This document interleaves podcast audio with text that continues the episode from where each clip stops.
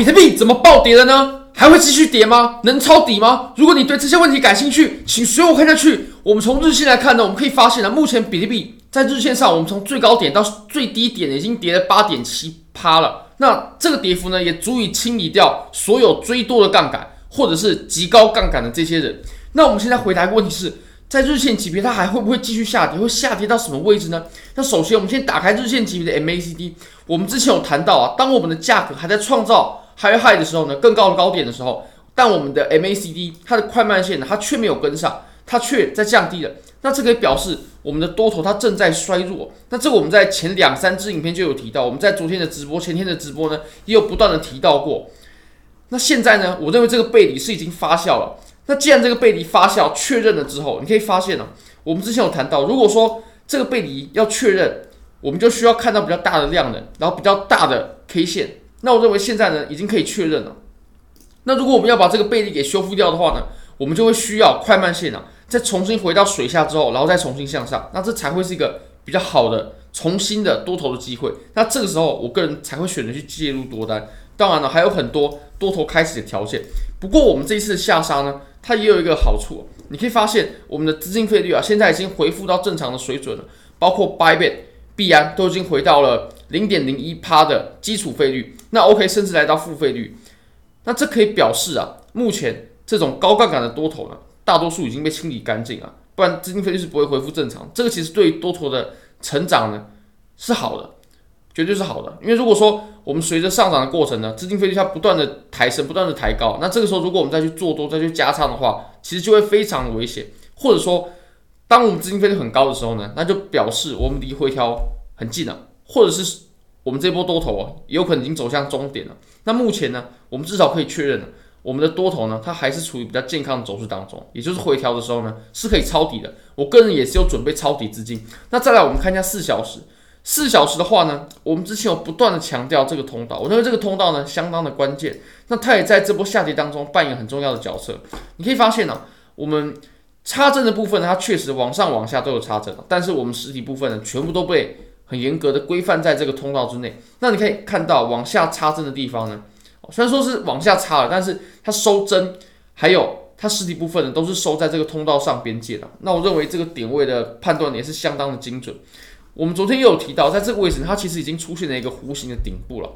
呃，在这里，这个弧形的顶部呢，我们应该怎么去怎么去画它呢？我认为这个弧形的顶部啊，应该要从我们左手边。大概三万四千六这个位置，然后一直到我们左边插针的低点呢，因为我认为真正的颈线呢，它是它必须这样，它才是符合逻辑的。你可以看到我们这个位置，它可以产生一条颈线。那或许有些有些人他可能会把这个弧形的顶部画的比较短，那我认为这个就比较不符合它原本形态上面的规定了。那如果说好，这个我们之前有谈到啊，如果说这个弧形的顶部呢，真的跌破了三万四千六，然后发酵了之后。它会来到什么样的目标价位呢？如果我们去测量这个弧啊，它到颈线的距离的话呢，然后我们把它给往下放，确实我知道这个是一个蛮笨的方法，也是很基础的方法，但我们可以得到一个目标价位呢，大概在三万二到三万两千五左右的这种这个区间。那这个区间也是我们之前有谈到，我们回调不可以被跌破的位置。那如果说真的来到了这个位置，我相信绝对会是非常非常非常好。千载难逢的抄底机会。那当然了，其实随着下跌的进行呢，我个人就会开始在继续分批的抄底，继续的买入，继续的建仓现货了。因为我认为我们在这里呢，它会是一次回调接多上车很好的机会。不管是做多单或者是做现货，我认为都会是一个非常好的机会。好，那我们再把级别呢，我们再切小一点啊，切到一小时。切到一小时的话，你可以发现，其实我认为我们之前呢、往下插针所产生的这个低点三万五千六非常的关键，因为如果说是杀多头的话，它杀到这里其实就应该结束了。如果说没有结束的话，它不会继续往上走的。那当我们能再次跌破的时候呢，就代表我们当时走的它不是杀多头的行情，它还需要再去杀不同级别的多头。比如说哦，我们这里的下跌，它杀的是这种一小时级别的多头啊，那我们后续的下跌呢，很有可能杀的就是四小时甚至是日线的这种多头杠杆呢。也会被清理干净。那我们在跌破前低点的时候，其实是还蛮重要的一个讯号，因为你可以发现呢，一旦我们是要走这种健康稳步的上涨，它是不会去跌破这种回调的最低点的。比如说我们当时呢，哦这个位置，我相信这里啊，它是多头平仓所导致的，因为多头平仓嘛，就是卖出平多，卖出平多，它会形成一股卖出的力量。那这个时候产生的下跌的这个最低点，它就不能再被跌破，因为它当时的这个力量是最大的。那我们往后呢，其实都是多头继续掌握着盘面，我们所以我们这个位置三二五零零就绝对不该被跌破。如果被跌破的话，那我们后续呢，至少它不会出现这种很立即的上涨。那其实我们在更前面也有看到例子哦，比如说我们当时在这里插了一根针，那我们针的这个位置呢，我们画一根线，它其实就不会再重新踩回来，它不会被跌破的。但你可以发现我们后续呢，这个位置啊，它已经被跌破了。那被跌破之后，你可以看到它就硬走了一波更大幅度的回调。但我认为这对于多头来说绝对是好事。如果一直上涨都没有回调，反而是坏事。第一个是我们没有上车的机会，那再来就是没有健康的回调，其实后续就不会走得深，走得远。所以我认为这次回调呢，绝对会是非常非常好的机会，因为我们才刚突破了三万二这个这么重要的阻力。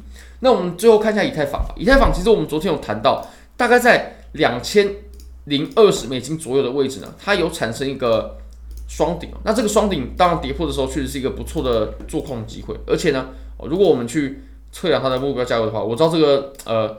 方法很单纯啊，但也不见得是不好的方法啊。它很有可能可以来到一千九百二的这个目标价位。那当然了，如果说回到一千九百二的话，我个人是会再重新这个在这个位置呢，再次抄底现货的，甚至是多单。所以我很期待可以来到这个价位。那如果你也对交易感兴趣的话呢，非常欢迎你点击影片下方的 Bybit 链接。现在只要 KYC 入金一百美金，就会送你三十美金的现金，而且你可以直接提币走，完全不用交易，直接送现金。